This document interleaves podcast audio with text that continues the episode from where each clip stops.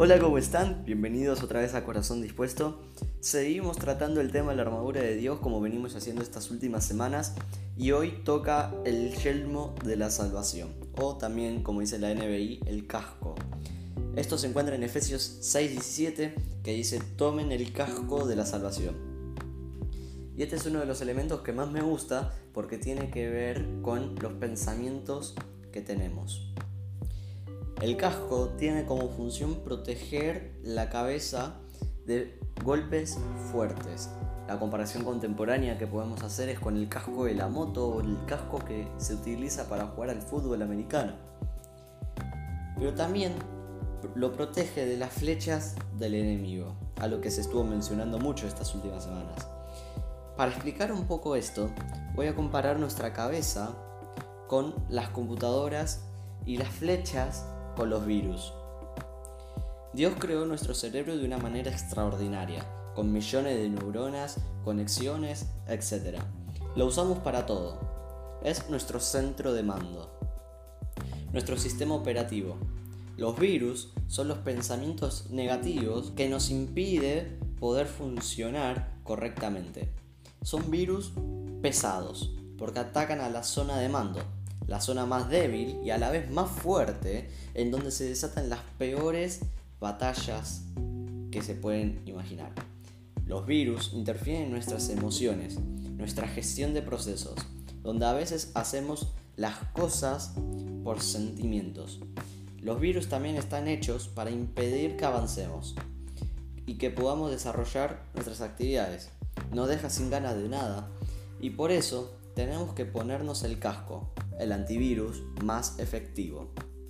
La semana pasada, para mí, fue una semana muy dura, donde estuve muy bajoneado. Una serie de circunstancias llevó a que no pueda hacer las cosas bien.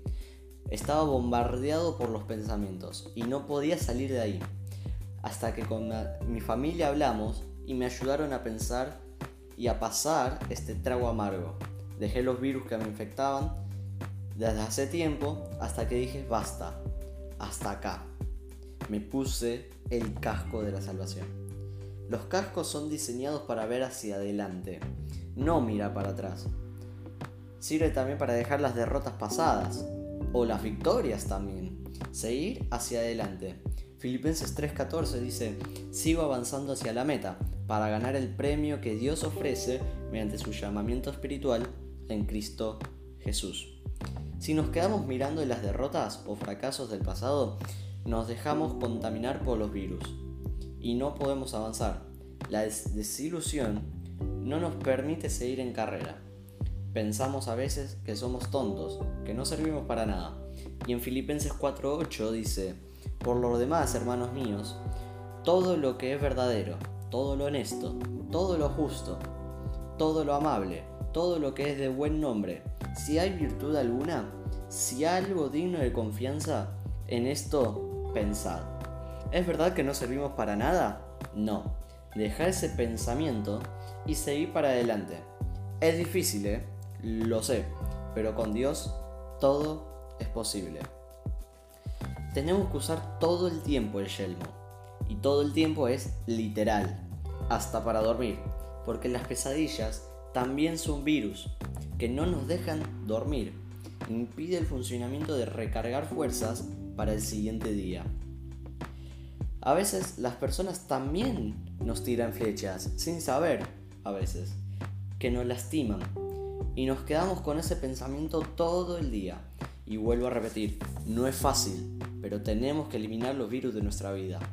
Los malos pensamientos, todo el tiempo tenemos que tener el casco. No podemos estar desprotegidos. Los pensamientos y el cerebro no es un juego. Tenemos que protegerla. Vuelvo a repetir Filipenses 4.8 pero en otra versión. Finalmente, hermanos, piensen en todo lo que es verdadero, en todo lo que merece respeto, en todo lo que es justo y bueno. Piensen en todo lo que se reconoce como una virtud y en todo lo que es agradable y merece ser alabado para vivir una vida en victoria, como Dios quiere. Podemos tener pensamientos que nos bajoneen, pero no debe dominar nuestra mente todo el tiempo. Muchas gracias por llegar hasta acá. La semana que viene toca la espada del espíritu y va a estar muy bueno. Así que sin más para decir, nos vemos la próxima semana.